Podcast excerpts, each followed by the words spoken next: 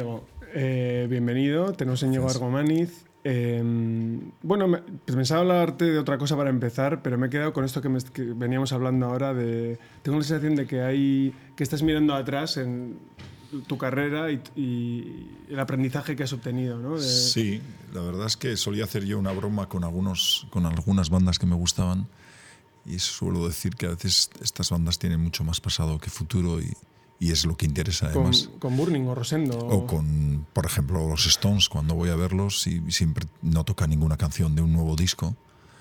eh, siempre alguien dice, pero si han hecho un disco nuevo, ¿por qué no tocan ninguno? Porque realmente la gente lo que le interesa es ese, esos 40 años de éxitos y no esas canciones nuevas que van a, están por llegar. ¿no?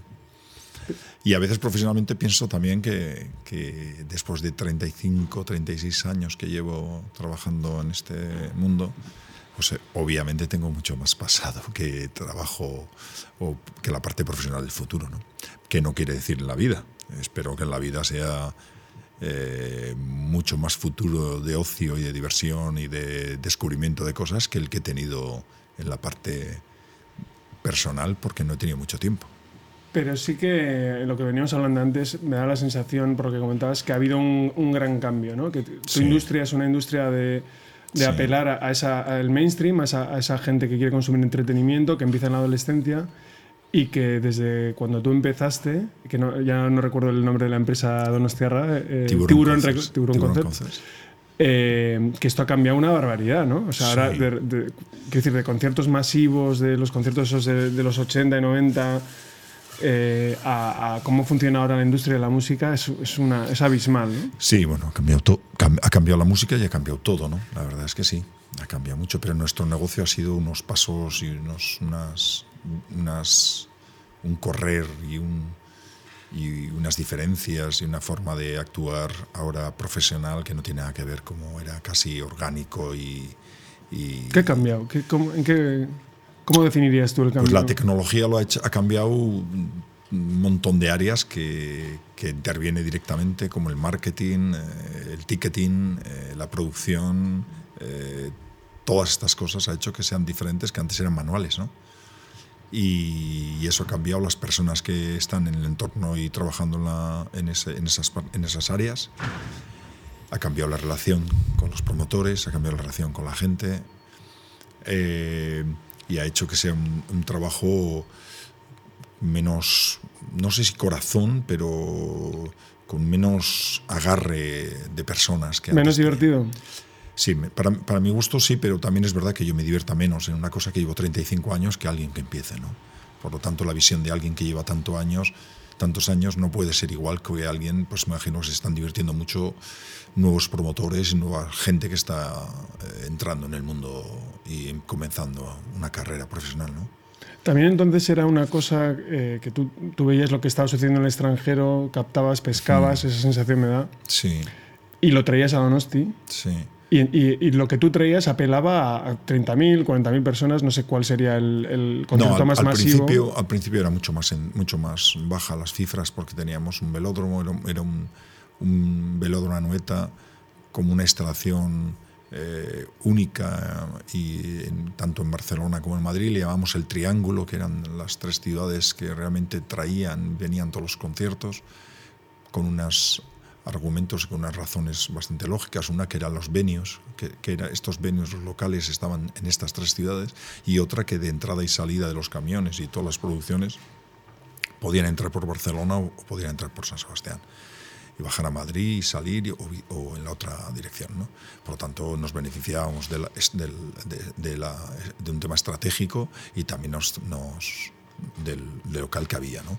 Y luego que en Guipúzcoa siempre ha habido una, una iniciativa privada importante, no en la música, sino el Festival de Jazz, el, el Festival de Cine, todo empezaba con iniciativas de, de gente que se juntaba para que empezara a crear algo y lo conseguía y, y luego las instituciones se incorporaban, las instituciones públicas se incorporaban después de que la gente movía esas iniciativas privadas. ¿no?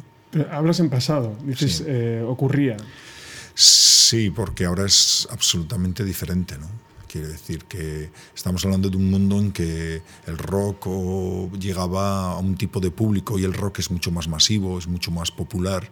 En aquellas eran tribus, hoy no son tribus, hoy estás en los medios, está absolutamente asumido. Eh, el rock es parte de, la forma de vida que tenemos y no en los años 80, que era una cosa desconocida, que venía de fuera, contracultural, que venía del extranjero, que, los, los, chavales la gente de aquí eh, intentaban parecer a, aquellos grupos, eh, sintiéndose rebeldes, rompedores, contracultura, etcétera, etcétera. ¿no? Yo creo que hoy el pop, el rock, está absolutamente asumido, es una parte de un negocio y de, de una parte cultural muy integrada en toda la sociedad. Todos los chavales tienen la música en sus casas, todo el mundo escucha muchos grupos, diferente forma como se escuchaban. Acuérdate que nosotros íbamos a una tienda que había en San Sebastián y hacíamos sesiones de ponernos un disco cuando llegaba y había 30, 40 personas que escuchábamos el disco juntos, recién llegado de ese disco a la ciudad y descubríamos ese disco, esas canciones, escuchándolas juntos. ¿Se convirtió en algo menos valioso la llegada de, un nuevo trabajo de alguien? Es decir, antes era más un acontecimiento, ahora es un producto de consumo, casi. Bueno, de hecho gratuito. Sí, bueno, gratuito, alguien gana a través de, los cables, no cables, pero sí. Pero no, pero no implica que, alguien tenga que pagarlo. Eh, ahora hay, plataformas, evidentemente, que están pagándose y que están funcionando muy bien, y eso hace que todo sea más fácil, la llegada sea más fácil, eh, todos los tengamos en el móvil, no tenga el valor y el proceso que hace que tengas que ir a eh, recorrer, esperar un disco cuando llega. solíamos ir a la tienda a ver cuando llegaba el disco, porque el disco había salido ya en Inglaterra o en otro o en Francia. Íbamos a las tiendas de, de Biarritz y de Bayonne a comprar discos. Eh, eh, esperábamos que esos discos no llegaban aquí, llegaban allí, por lo tanto, claro, era otros tiempos y otra forma absolutamente diferente de que eso que te había costado tanto eh, no tenía un consumo tan fácil. ese esfuerzo te hacía que, que, la forma de disfrutar de ese disco no tenía que ver nada con, con la, que, con la que tiene la gente joven ahora, exacto, cómo te vinculabas tú y cómo te, te posicionabas y cómo o te podían decepcionar, o eso, era una, diferencia abismal. ¿no? Y es lógico por la forma de conseguirlo, de obtener ese, esa música. ¿no? La obtención de aquello era, mm, ahorrabas dinero, comprabas el disco, eh, lo traías, tenía todos los créditos, era una pequeña joya ¿no? que tenías ahí entre manos que suponía una barbaridad para ti. Yo me acuerdo que los discos los traía mi hermano de Inglaterra y cada cuando llegaba lo, era lo importante no es que llegase, sino los discos que traía, ¿no? ¿Y cómo se convirtió aquello en, de repente poner, a, poner Donosti en el mapa y que viniera, bueno, y, establecer las relaciones personales, profesionales con toda esa industria y esas grandes estrellas del pop que todavía lo son hmm. y que tienen un nodo en San Sebastián gracias a una empresa que se dedicó a traerles, ¿no? Con, lo, con la importancia que tiene para una ciudad. Sí. Bueno, aquí ha habido dos o tres promotores muy importantes en los años 70 que fueron los pioneros, como como eh, el Centro Musical Irunés eh, y luego Santi Ugarte, ¿no? Fueron los dos pioneros que empezaron a hacer conciertos en el velódromo.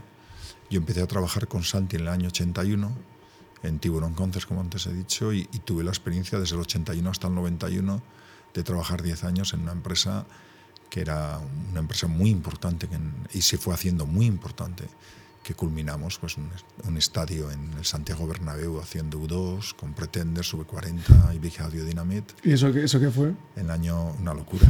eso, fue, eso no volverá a ocurrir, pues afortunadamente. La, cumbre de U2, ¿no? Cuando era algo, digamos... La, la, cumbre, estamos hablando de pesetas, costaba 1.500 pesetas la, la entrada y era la primera vez que el Bernabéu iba a una banda de rock. Por lo tanto, era un, Después de esto, y los años 2000, ha habido montones, montones de bandas que han tocado en el Bernabéu. Y también era la época en la que las bandas de rock, digamos, hacían, construían eh, a pico y pala su leyenda, destrozando habitaciones de hotel y haciendo farras, eh, ¿no? Bacanales y sexuales y estas cosas. Sí, bueno, yo no, me acuerdo. Tampoco te no me quiero acordar muchas, pero sí que que sí es verdad que no tiene nada que ver el contacto que tenías con aquellas bandas, con la crew de la banda, con todos los que venían, las cosas que te pedían o las cosas donde iban o las que hacían, no nada que ver con ahora que todo el mundo mm, tiene una otra velocidad, otra otra mucho menos contacto con, con todos los locales, con la gente eh, que se encarga de hacer las producciones, que lo que había hace 30 y 40 años. Em, también, bueno, eh, ahora que te escuchaba hablar, eh, me ha recordado yo con Iñaki, alguna vez lo comento, que bueno, es, es, como, una es como una provocación, ¿no? Y alguna vez digo, no, el rock está muerto. Que, que, está muerto, que no significa que los muertos no, no mole, ¿no? La, la, cosa de los rockeros, pero sí que todo esto que comentabas del rock era mucho más que, que escuchar música o que consumir el producto. Era una era algo aspiracional, era, era algo, algo con lo que identificarte. Ahora sí. yo creo que hay menos identificación con, con, el artista, ¿no? No lo sé. Bueno, yo, yo creo que al principio, cuando los primeros años, además lo hablo desde el punto de vista personal, eh, tú querías marcar esas historias de que eras rockero, ¿no? O sea, o eras mod o eras rock. Te servía para ligar y, con las y, chicas. Exacto, y, y, además para mar, marcarte la diferencia con los demás, ¿no? Yo empecé en un mundo mucho más rockero que deportivo, ¿no? Aunque luego me ha gustado ambas cosas, pero de pequeño, de pequeño me refiero, con, de joven, eh, a mí no me gustaba el fútbol o no me gustaba tanto, sino me gustaba mucho más el rock y me parecían incompatibles, ¿no? y siempre estaba en el ambiente de conciertos, en el ambiente de la gente que le gustaba el rock, el cine, otras cosas, y no otros ambientes mucho más deportivos o gente que subiera a los montes. Eh, y es verdad que te gustaba marcar, ¿no? Entonces cuando alguien me dice, pero joder, un rockero luego se va transformando, el, el, el, espíritu un poco puedes tenerlo, pero evidentemente no necesitas estar reafirmándote 30 años o 25 años en la forma de vestir, en la forma de actuar, etcétera, ¿no? Te sigue gustando cosas que te gustaban en esos tiempos, pero ahora no, ahora sería imposible. Sí que es verdad que hay corrientes y hay tú, hipster y ahora hay un montón de gente de pero los sigues festivales. el rock, lo que se hace ahora. Quiero decir, te compras discos. Sí, te... sí, sí, me compro no muchísimos porque tengo muchos más de los que me dan y de los que tengo que puedo escuchar y me compro pocos. Me debería de comprar más, pero es que no puedo escuchar todo lo que tengo. Realmente tengo una buena colección de discos. Pero tú te considerarías rockero, ¿no? Más que. Sí, me, o sea, te gusta la música, pero. Me gusta tú... la cosa que más me gusta es el rock. Lo que pasa es que luego cuando vas trabajando vas eh, valorando las personas y quiénes están detrás, ¿no? Y me he llevado chascos y me he llevado muchas alegrías de gente que igual no me gustaba tanto musicalmente, pero he tenido una amistad, yo qué sé, pues gente que no tiene nada que ver nada con mis gustos musicales, como Sergio Dalma, que es un tipo encantador, o Miguel Bosé, o otra gente que he tenido eh, trato de trabajo, un montón, ¿eh? digo pero también con otros artistas que he tenido, Jaime Urrutia en sus tiempos con Gabinete, cuando venían aquí, o Santiago Serón, pero y había otros que creía o que les tenía más idolatrados y realmente luego era más, no mencionar. más decepcionados, ¿no? Te decepcionaban más o eran decepcionables, ¿no? En su aspecto personal. Sí, o la forma de actuar, ¿no? Hay mucha mm. estrella debajo del escenario y la verdad es que encima ya no hay demasiadas. Mm. Y a mí me gustan los que son estrellas encima del escenario y personas debajo, ¿no? Si hay una estrella que aquí, digamos, eh, ha conseguido una vinculación, digamos, con la ciudad, con la gente o con la... Con, la, con el, no, sé, no sé cómo llamarlo, con el pueblo. Eh, porque a la gente le gusta pensar que, que, viene aquí, que disfruta estando en la ciudad y tal, es con Bruce Springsteen, ¿no? que se ha convertido como una especie de, de, de, de, continuidad, ¿no? Viene de vez en cuando y hace su show, la peta siempre. Sí, sobre todo, bueno, más que de vez en cuando, ha venido dos veces, ¿no? Pero, mm. pero sí que es verdad, ha venido más veces a hospedarse y a estar pudiendo hospedarse en otras mm. ciudades cercanas porque tocaba, ¿no? Mm. Y, y, yo creo que eso, cuando la gente ve que duerme en San Sebastián y pasa unos días en San Sebastián, pudiendo pasarla en las ciudades colindantes, en esos hoteles, pues sí que dices, bueno, pues si pasa aquí y no pasa en la otra, pues habrá algún motivo, ¿no? Imagino el motivo es que está mucho, muy a gusto, que lo conoce y que esto, ¿no? Pero es que es verdad que las personas, el estadio, que antes me preguntabas, el estadio supuso un cambio eh, en el año 94, ¿no? El estadio Anoeta, cuando cuando se empiezan a hacer conciertos, y hay un concierto de Pink Floyd que inaugura el estadio, ¿no? Y eso supuso un cambio de, de que estábamos ya hablando de una ciudad de 180.000 habitantes que había que meter 35 o 40.000 personas en un concierto en una ciudad tan pequeña, ¿no? Y a veces hemos sido una ciudad de las más pequeñas de las giras de muchos artistas. ¿Fue el más grande que montaste? No, el primero. No, no, pero bueno, de, será de los grandes, ¿no? Es... No, porque luego hasta U2, hasta Springsteen, mm. ha habido gente, Bon Jovi, ha habido mm. gente con más entradas, pero aquel fue el que se hizo solo en el año 94, el primero, y era la primera vez que el Estadio Anoeta y en Sebastián había un estadio con 35.000 personas. ¿no? Y eso sí que hace cambiar un poquito porque a veces los lugares que nos pasó con el Cursal o, pasa cuando se inaugura o ahora Anoeta, ¿no? en, otro tema que es futbolístico, los locales tienen una llamada ¿no? a, que la gente asista más, eh, más gente a, a los nuevos locales que, al que habitualmente vas. ¿no? Entonces, mm. el otro día en Anoeta está, todo el mundo estábamos alucinados que un día de labor hubiese 29.000 personas cuando en muchos años, pero muchísimos años, era imposible pasar de 27.000 con partidos eh, de los grandes. ¿no? Mm. Y eso es la llamada de los nuevos espacios. ¿no? Y el Cursal pasó un poquito igual. ¿no? Se inauguró el Cursal y la música pop que era un debate ahí maravilloso entre la música clásica, culta, y si podía entrar las cosas de pop y el rock.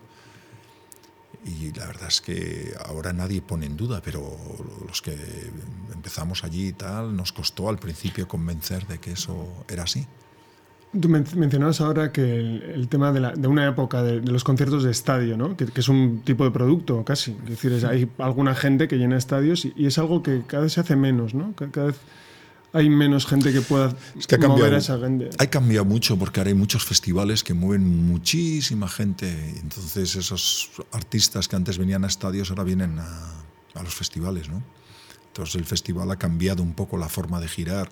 Antes los artistas giraban en un tour por las ciudades, por los locales, y ahora vienen en los festivales y tocan menos, ganan más dinero y no tienen que estar haciendo una, un tour tan grande como antes, ¿no? Ganan menos dinero. Ganan más en los festivales. Ganan, más. Ganan más en el festival, lo cual eh, no tienes que ver tanta infraestructura. Porque tiene menos coste, claro. Menos coste y les ve mucha más gente y entonces con hacer dos o tres festivales en España, pues te vas ya a otro país y así los haces, mientras que antes tenías que ir con todos tus camiones girando por toda Europa, en ciudades grandes, otras menos grandes, para ir alternando esto. ¿no? Y ha cambiado un poco la forma de, de esto. Yo soy de los que me gusta mucho más los conciertos que los festivales, ¿vale? Para cuando quieres ver a un artista. Me gusta mucho más ver a su artista haciendo su show que verle dentro de un, de un festival. Pero todos los, eh, digamos, los diplodocus, aquellos del rock, de, pues eso, Bruce, los Rolling y tal, que seguirá habiendo gente que llene estadios, pero ya es otra música, ¿no? sé, estoy pensando. Es, otro tipo de... No tiene esa especie de... Mm, la credibilidad que tenían esos grupos, que era algo más que un, algo más que un concierto, era una pero seguro que para los chavales también es... Un, mm. Yo ahí no me gustaría porque mm. también yo tuve, tuve con mis primos y tuve reticencias de que Zeppelin y su época era mejor que la New Wave inglesa. ¿no? Yo ahí no me gusta entrar porque tengo hijos y tienen sus gustos musicales. ¿Qué, qué opinas de ellos? Eh, me parece normal que les guste, sería un poco anormal que solo escucharan los que escucho yo. ¿Pero que trap? O... Sí, escuchan trap, escuchan. La, Noah, mi hija, escucha Son Mendes, mi, y mi hijo es más electrónico y escucha más trap y tal. Pero a mí me parece que hay cosas muy interesantes. Alguna vez sí que de las cosas que ponen me llama la atención y digo, oye, esto como me gusta mucho, ¿esto qué es? Ah, pues este es no sé quién y tal. Pero ellos en la playlist sí que me hace mucha gracia que luego tienen las canciones que han oído toda la vida en casa, las tienen en una playlist que les llaman los clásicos. Y de vez en cuando unas lagrimitas o unas sonrisas las sacan con esas canciones y no con las otras. ¿no? Porque un clásico es un clásico. Y, y no es más que. Es un tema de que se convierte en clásico y puede que muchas canciones de ellos de hoy se conviertan en sea clásico mañana. Pero no somos quien para decir qué estilo o qué no estilo va a perdurar, ¿no? Estaba pensando ahora, con este cambio que, al que te, refieres por la música que escuchan tus hijos, eh, ¿qué te ha parecido lo de Rosalía? Que ha salido de la nada y de repente en muy poco tiempo se ha convertido en una estrella de orden global, sí. con billboards en... A, a mí no me gusta decir de la nada porque, porque hay un trabajo bestial detrás, ¿no? Y, a veces hay una tendencia de, de, la gente y de artistas jóvenes de no evaluar muy bien el éxito, o sea, de, creer que, que, los artistas, el éxito no tiene un trabajo y una perfección y un talento, ¿no? Y, Rosalía ha sido una, una, pasada, una cosa que no habíamos visto en, en España funcionar así pero hay mucho trabajo y se ha acertado en cosas y ella ha ido cambiando. ¿Cómo, ¿Cómo, lo ha hecho? Porque desde luego hay una parte que no es simplemente su arte. Hay una parte de conocer la industria, de saber Sí, moverse. Sí, sí, y de, de- saber bailar, y de, de saber mil cosas. las entrevistas, y saber vestirse, y todo ha sido un conjunto de cosas que ha llamado la atención a la gente de fuera, que nos ha hecho a los de aquí prestarle más atención, porque había gente muy famosa y gente muy importante, y hay managers y americanos y promotores muy interesados en algo que lo veíamos más cercano, porque luego la música de, de Rosalía, en general los discos no son fáciles es una música compleja en algunos Sí. casos y discos y canciones y el directo ahora lo ha convertido en una cosa mucho más visual eh, y diferente y, y ¿Te la gusta? verdad yo creo que es un- una artista in- interesante y un artista que está haciendo cosas me gusta mucho cómo se ha ido transformando me gusta mucho escucharla en las entrevistas me gusta mucho observar el trabajo El hay personaje. sí y luego hay canciones que están muy bien pero creo que hay un trabajo bestial y me da a veces pena la, la sensación de un poco de pena decir, joder, lo que vas a tener que trabajar cuando trabajas en tantos mercados mundiales. ¿Por Pues- qué? ¿A qué te refieres? El, el coste personal de el estar... coste personal de trabajo y éxito en España es muy grande. El coste personal cuando trabajas en, en- en habla hispana es muy grande, o es América, pero cuando ya traspasas eso y vas al anglo, a países como Estados Unidos, Asia, otros países, es, es- no tienes vida personal. Es cuando no Porque viajas 300 días al año, ¿no? porque cuando no estás en España de promoción, estás en Asia, y cuando no estás en Asia, estás en Sudamérica, y si no estás en Sudamérica, estás en Europa, etc. Y Rosalía ahora es una artista mundial, puede actuar en cualquier país eh, del mundo, en cualquier festival. Y eso va a llevarle 365 días. Antes, antes comenzabas, o sea, comentabas, comentábamos antes de empezar a grabar que sí que había habido un viaje personal tuyo en, la, en empezar de una empresa local, montar Sí. tu propio proyecto, que es Getin, que Sí. está muchos años, y luego... Que sigue estando. Que sigue estando, pero que lo vendiste.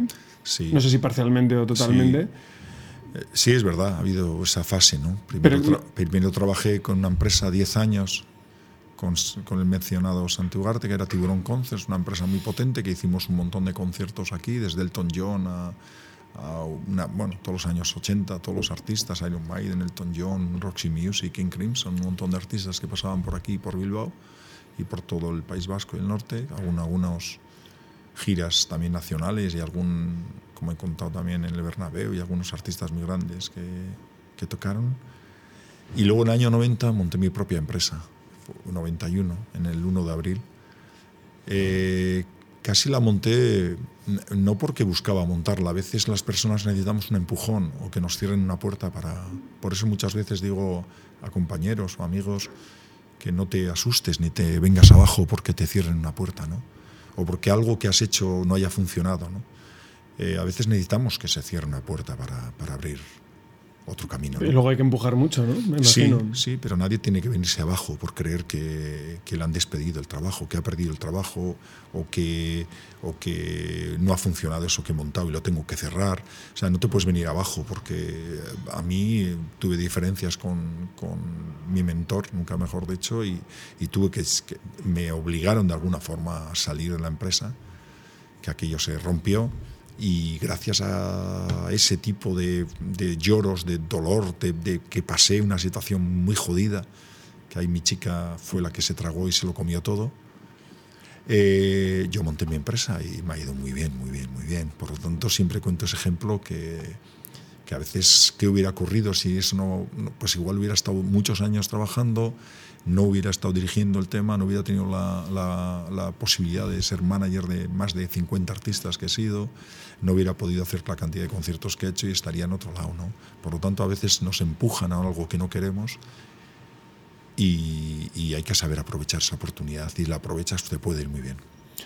Perdona, y lo que me estabas... Sí. Y luego tuve la suerte de, de- de poder vender la empresa también, eh, una participación muy importante de la empresa en una de las acciones, aunque la empresa sigue estando en Guipúzcoa, a la Warner, y ha sido en el año 2008, finales del 2008, y ahora llevo pues 11 años con, con- estoy muy contento de haber hecho una operación porque he conocido eh, otra forma de trabajar, otra forma de tranquilidad eh, personal. por no ser el único socio.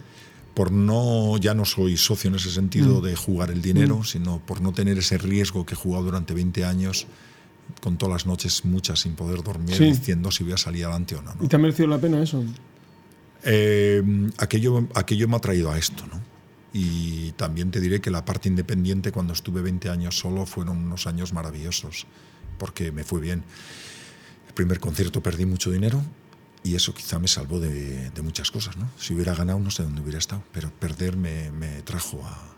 Te, hizo ser más precavido y más cauto. Me, hizo ser mucho más cauto y elegir y dejar el gusto personal y dejar las cosas que te gustaban en un lado y saber que el negocio es una cosa, eh, en la música y los gustos personales es otra cosa. Eh, ¿qué, concierto fue ese?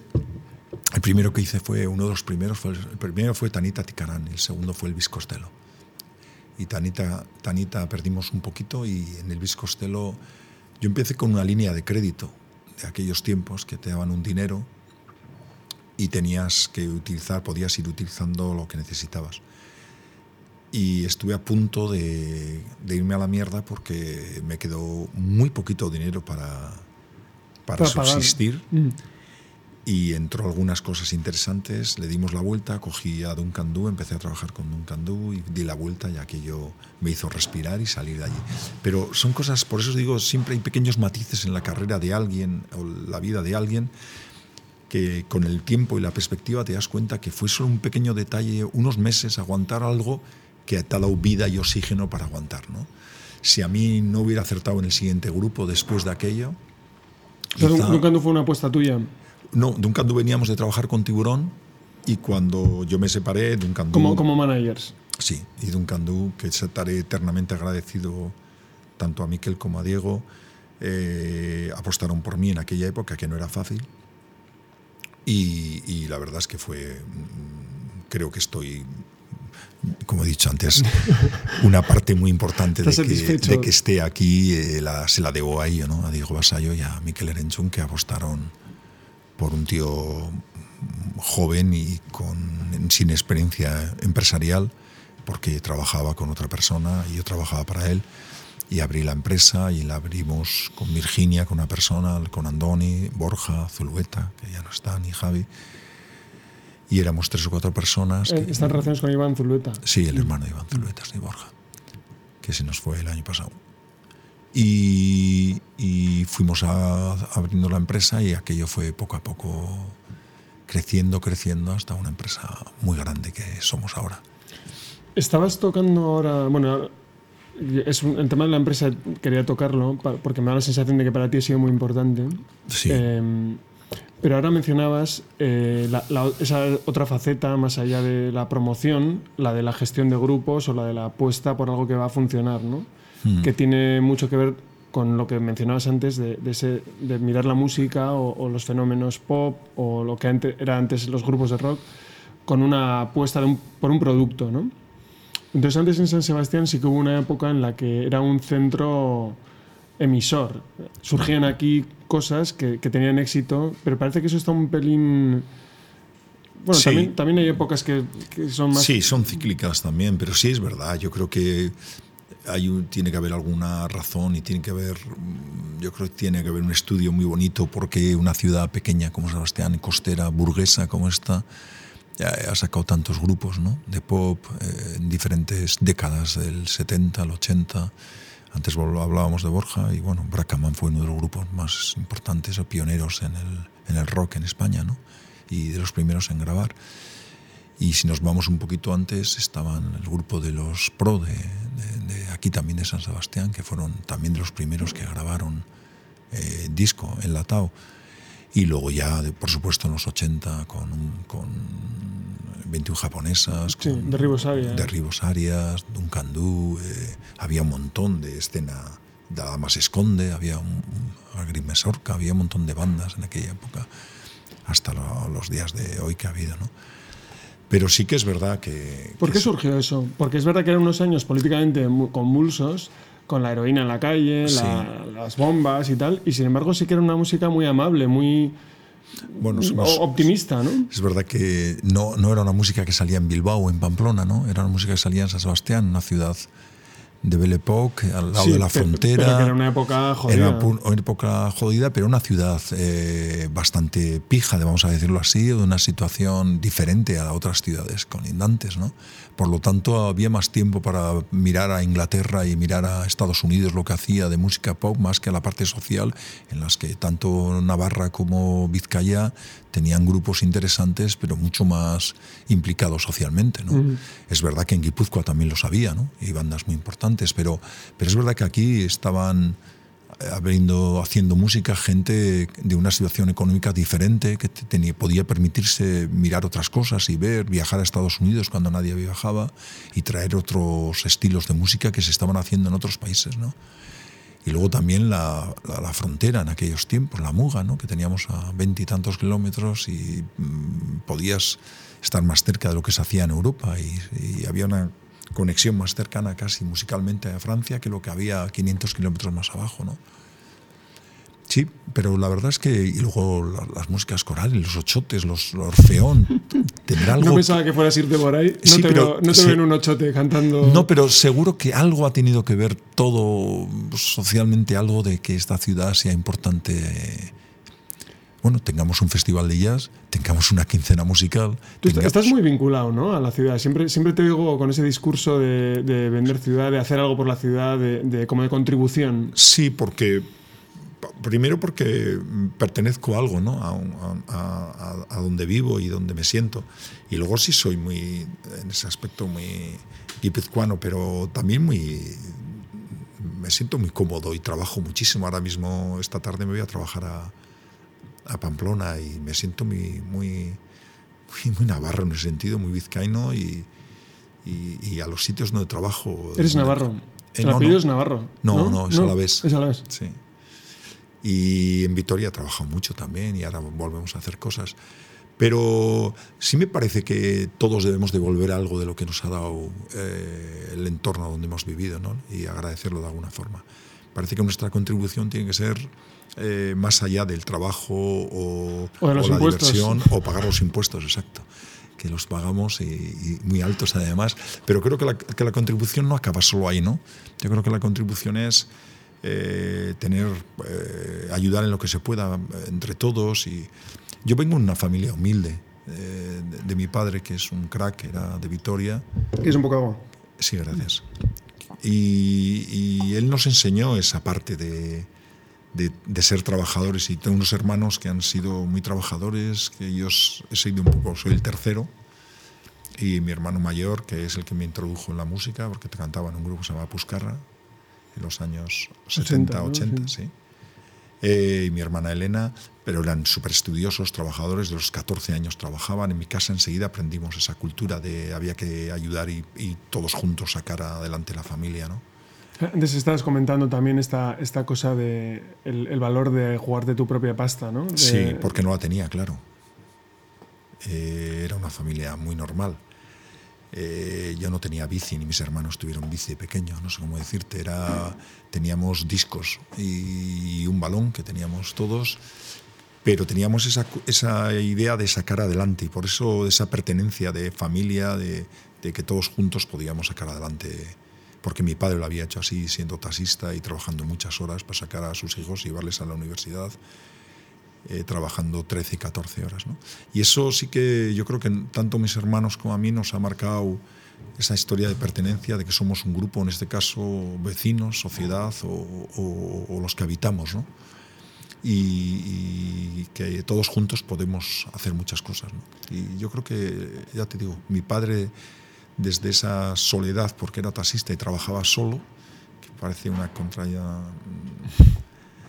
eh, nos enseñó realmente eh, esa parte de, todos juntos sacar adelante las cosas. Y de aquellas estrecheces a petarla totalmente con la, con la operación esta de, venta de hombre, ¿no? Hombre, como suena, suena, suena horrible, ¿no? Pero sí, eh, evidentemente si mi padre ahora lo viera, no se lo creería, ¿no? Mm, no, no, no, realmente eh, he, pasado, he pasado por muchos altibajos. altibajos y situaciones cuando estábamos independientes, pero siempre fue bien porque porque entendí enseguida que el negocio eh, tenía que tener varias patas para que esto pudiera funcionar en los años. ¿no? Había visto a muchos promotores arruinarse, grandísimos promotores como Guy Mercader, como Dr. Music, todos los grandes, sabía que pasaban momentos de altibajos según qué giras y según cómo estuvieras.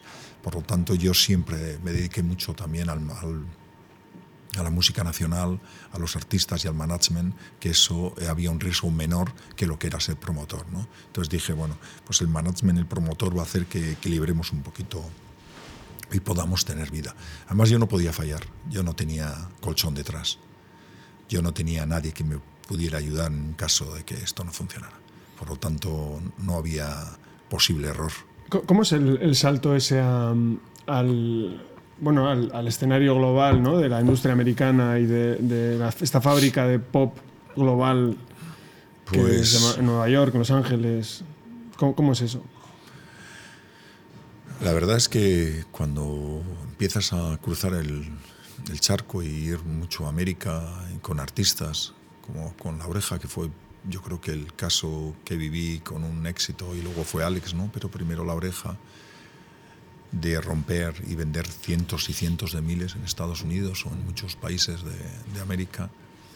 Eh, sí que aprendí rápidamente lo importante que era abrir mercados en, otros lados y no depender solo de un mercado. De lo que ocurriera en ese mercado en, momentos coyunturales, lo que fuera.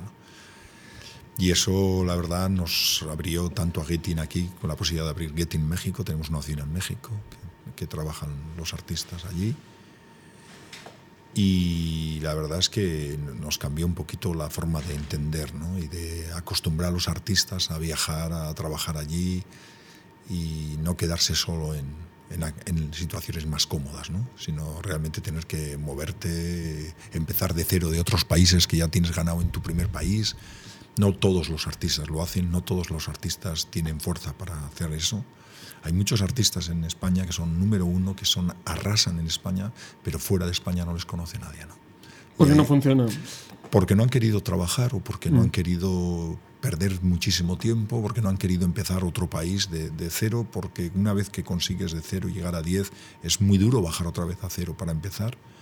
Y ese proceso tienes que estar convencido de ello porque es de trabajo, de entrevistas. Pero, pero es verdad que, mm, que ahora esta cosa de lo latino, eh, que antes era una cosa como menor o como acomplejada, ahora es súper cool y vende, bueno, es lo que, lo que más vende, yo diría. Sí, o de las cosas que más venden. De lo que más. No soy. Quiero decir que no sé si tú te ves a ti como promotor de lo latino, pero. No, de, promotor sí, de manager no. Mm. Quiero decir que yo de promotor he hecho cosas muy distintas y puedo promover. He hecho cosas deportivas, he hecho cosas eh, infantiles, family shows, magos, magias, humor. Por lo tanto, el promotor no cambia mucho mm. trabajar con, con, eso porque es por promover algo mm. e intentar que tenga éxito ¿no? y que funcione. Eh, como te he dicho, eh, hemos abierto mucho el abanico. ¿no? Pero otra cosa es ser manager, porque ahí tienes que tener una influencia y un gusto y saber elegir y entender y creértelo en artistas eh, que fichas. Y realmente no todo lo que he fichado en mi vida me ha gustado, pero sí que todo lo que he fichado me ha ilusionado. No ha mm, funcionado, mm. no. He fichado muchísimas gente que no ha funcionado y que, que, nadie se acuerda de ellos porque no han funcionado, ¿no? no para que alguno funcione, muchos no pueden funcionar. ¿Cuántos funcionan? Quiero decir, de, de cada 10 que, por los que apuestas, ¿Cuál sería el ratio de...? Es que para cuando apuestas ya en algunos, eh, ya hay un trabajo previo y hay unas cosas. Por ejemplo, ahora estamos teniendo un resultado buenísimo en algunos artistas que hemos fichado. Hemos fichado cuatro o cinco artistas y están funcionando los cinco. ¿Quiénes son? Cincinnati, Neil Moliner, Arna Jurisó, Marta Soto, Marlon. En España. En España. Y están llenando sitios de 3.000, 4.000 y 5.000 personas. Y en Donosti han agotado las entradas dos meses antes en, en Donosti y en Bilbao. Están agotadas todas las entradas. Son artistas todos de veintitantos años, que muchos de ellos no han sacado ni disco todavía. Todo esto es Instagram, ¿no? todo, esto son redes, sí, sí. Todo es digital y todo el tema es el boca a boca y, y las entradas en Donosti llevan dos meses vendidas en sitio como un Bataplan, que son 600 personas, y meter 600 personas es muy difícil. esto habrá sido un cambio brutal en el marketing, ¿no? En, cómo hacer llegar la información a la gente para Totalmente. totalmente. ¿Te, te mueves bien en redes y internet? Y, No. Pero tienes gente que lo, que lo Sí. También aprendí que uno puede saber de todo porque de lo que no sabe eh, te rodeas del- de los que saben, ¿no? Mm. Y claro, esto, esto somos 20 personas y hay gente muy joven, hay gente más que lleva muchos años conmigo, pero hay gente, vamos, que tiene sin el equipo hoy en día ya no va a existir managers personales como existió hace 10, 15 años. Van a ser equipos de gente trabajando. Uno hace medios, otro hace internet, otro Uno hace medios, otro la acompaña, otro es personal manager, otro hace el road manager, otro hace tour manager. Todos son diferentes, pero este es un equipo. ¿Qué es, qué, qué es? ¿YouTube? ¿Es Spotify? ¿Es, donde, todo. Es todo. Pero hay alguna plataforma principalmente en la que. Unos puede ser YouTube, otros puede ser Spotify, otro puede ser tocando en los bares y... ¿Y depende, de qué depende? ¿Cómo lo ves? ¿Cómo se.? Yo creo que no depende de nada, es que algunos funcionan, otros no. No funcionan a veces los que hacen mejor o peor, sino los que comunican mejor, los que saben llegar. La música tiene ese misterio, porque si no, no habría. No hay ninguna regla establecida. ¿no? Antes me hablabas de Rosalía y te decía lo mismo, no sé cuál es exactamente. Lo que sí sé es que ha llegado a la gente. ¿no? Comunicar, emocionar, eso es la música, eso es lo que diferencia esto. Te puede a ti eh, emocionar algo que a y viceversa. Mm. Por eso somos de la Real Sociedad. si no seríamos del Barcelona. Estás a tope con la Real, ¿no? Sí, pues si no seríamos del Barcelona, o del Madrid, o del Valencia, o del Manchester United. Pero el que te emociona es la Real. Eh, equipos y, al final también es una historia que en los tiempos que van, que en que todo está mm, eh, globalizado, eh, te guste más fácil Manchester United o músicas globales que locales, ¿no? Yo soy defender de lo local, ¿no? Es más, es más difícil emocionar ahora, ¿no? Es- todo este- digamos que la parte producto ha ganado espacio y la parte vinculación emocional es como que está en recesión un poco. Puede ser. No lo sé. Yo creo que a, los, a la gente que escucha esas canciones les emociona y les esto. Si lo hablamos desde la perspectiva nuestra, no lo sé. Evidentemente, lo que más me emociona son aquellas cosas que ya las he escuchado y que las. ¿Qué, es, qué es tu, en tu, en tu, digamos, en tu pedestal? ¿Qué, es, ¿Qué es lo que más te emociona, lo que más te gusta? ¿Los Rolling? ¿Lo que... Fuscarra? No, no, no, pues Carra, desde luego que no. Eh, lo que más me ha gustado, hombre, pues tengo un montón de artistas. Quizá por decir uno solo, si tuviera que decir uno y no disco. No sino- tienes por qué decir uno, puedes decir cinco. Pero David Bowie sería quizá el artista que más me gusta o que más escucho los momentos. ¿Lo trajiste? Pero- sí.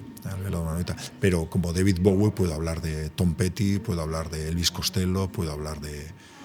de- ¿Qué- qué- ¿Cómo era Bowie? montón. ¿Cómo era Bowie? Ah, no tengo ni idea. No, no, no. no tuviste relación personal. Los promotores, eh, hay mucho, mucha historia con, con- Al final el promotor es alguien que trabaja con agentes con, y con socios para que un artista llegue a una ciudad. ¿no? Lo que sí tienes contacto son con los artistas eh, que los vas trayendo muchos años y les llegas a tener una cierta amistad. Pues con el canto loco Dani Martín, pues me, me considero cercano y amigo porque llevo toda la vida trayéndolos desde que empezaron.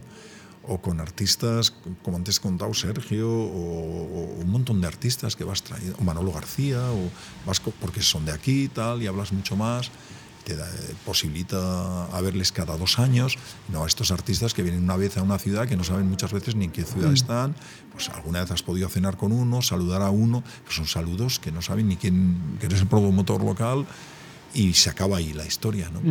No es como estos otros antiguamente, pues Radio Futura, Mecano, eh, eh, El Último en la Fila, pues tenías... o- Mecano trajiste, ¿no? Un concierto en el Sí, 90 y pocos, sí, ¿no? En De el Mecano. 92, creo que fue de los primeros de- que, que hicimos en, al montar Getting, sí.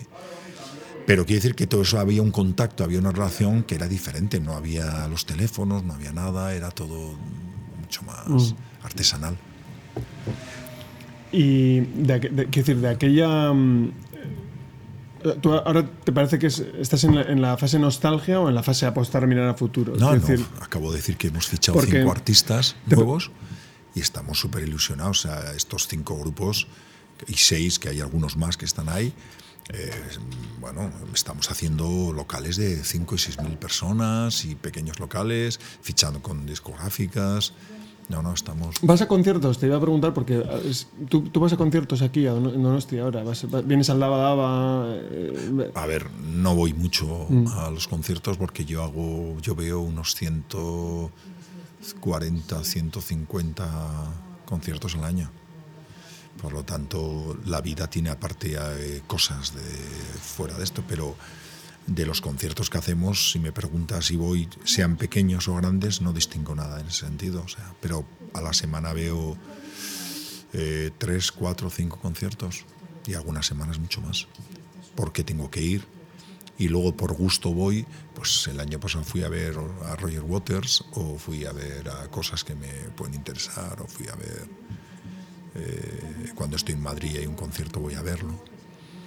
Pero claro, el poco tiempo que estoy mm, Pero esto- estos grandes eh, festivales, de, ¿cómo se llama el de Madrid? Que hubo un problema de. Mad. Cool. Sí, el Mad Cool. Esta gente, ¿Sueles ir a estas cosas? Sí, algunos voy, pero, pero he estado en todos, en primavera o esto, pero la verdad es que no soy ni de... Los días que tengo libre intento Descansa. eh, descansar y desconectar de, de ver conciertos. Y antes he dicho, soy más, me gusta más ver los conciertos de los artistas en sus giras que verlos en festivales.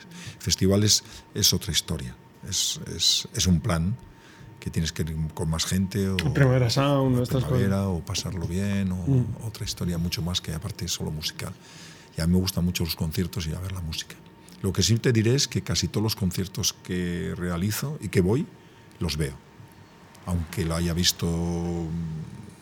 Que te di- quedas a ver lo que es decir. Sí, sí, lo veo a- de principio a final. Que me llama mucho la atención que de gente que se dedica a este negocio no ve los, los conciertos. Bueno, igual por eso ha, ha subsistido tu empresa y otras no, ¿no? Yo no lo sé, pero te puedo asegurar que veo el 100% de los conciertos. Nunca estoy del backstage, yo me siento y veo el concierto entero de los artistas.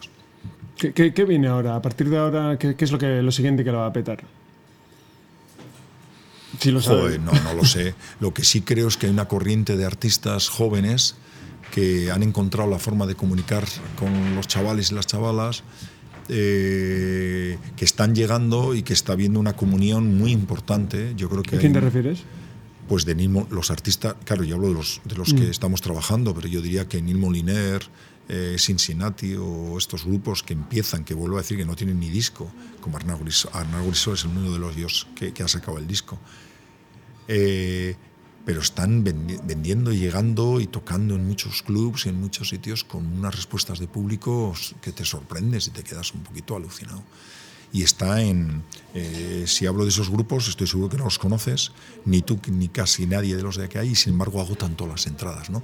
Por lo tanto hay una distancia, hay un corte ahí entre la Es gente. generacional. Es generacional, es absolutamente generacional, que no, vayan los, no van a los medios eh, clásicos ni los medios habituales, sino se mueven en otros, en otros ambientes, ¿no? Sí, de hecho yo te quería preguntar, eh, antes, no sé qué opinión tendrás tú, pero sí que había esta cosa de algo para que fuera, tuviera credibilidad y fuera auténtico, tenía que ser no comercial. Algo, lo comercial era sinónimo de vendido y malo. Sí. Eh, y yo tengo la sensación de que esto está cambiando un poco, pero sí que esto antes era, era una regla. Eh, no sé cómo lo veías tú, porque claro, tú estás en el, en el negocio. Sí, además comercial. Mm, Yo siempre me ha hecho mucha gracia porque alguien venía un chaval y me decía, "Jo, es que tengo un disco, a ti te va a encantar porque es súper comercial. y yo decía, hombre, comercial será cuando se convierte en comercial. Por ahora no es nada comercial, porque no ha gustado a nadie y, y no vende un disco y no a nadie. O sea que comercial tiene muy poco. Comercial le llamaba a alguien cuando entendía que alguien que había funcionado y que era masivo, por tanto comercial, él hacía una música que él entendía que se asemejaba o se parecía a eso que había funcionado. Eh, comercial eh, había cosas sorprendentes de música heavy o música metal que eran comerciales que Los tú- Scorpions.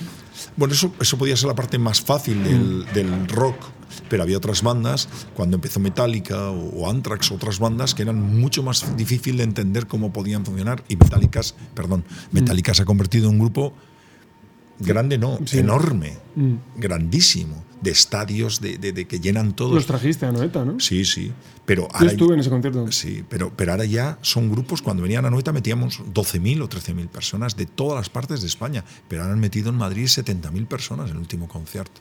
Por lo tanto, cuando alguien mete esas cifras es un grupo comercial y masivo. Entonces, ¿qué es comercial? Pues aquello que triunfa y que gusta a mucha gente. Pero, no, Pero sí, pero también eso, que era comercial era malo.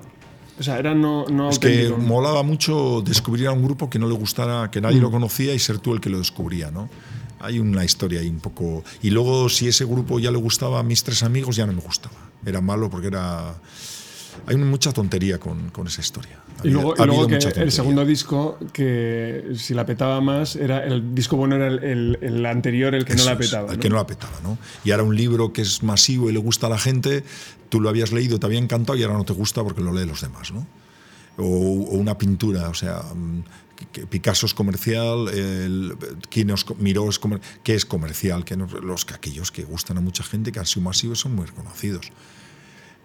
Que hay cosas comerciales que han gustado mucha gente que no tienen mucha calidad, claro, en la pintura, en la música, en la teatro. ¿Y por qué ha gustado? Por otras razones.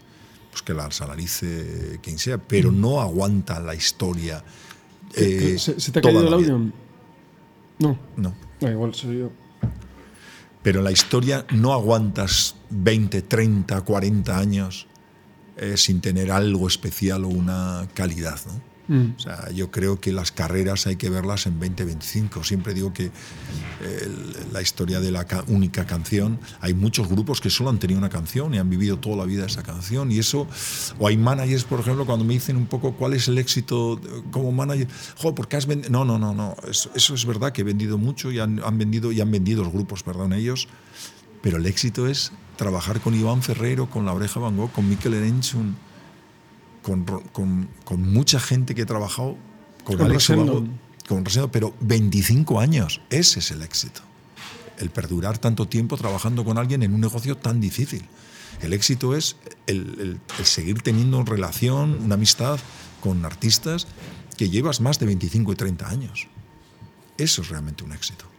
El vender eh, es, es, una consecuencia de cosas.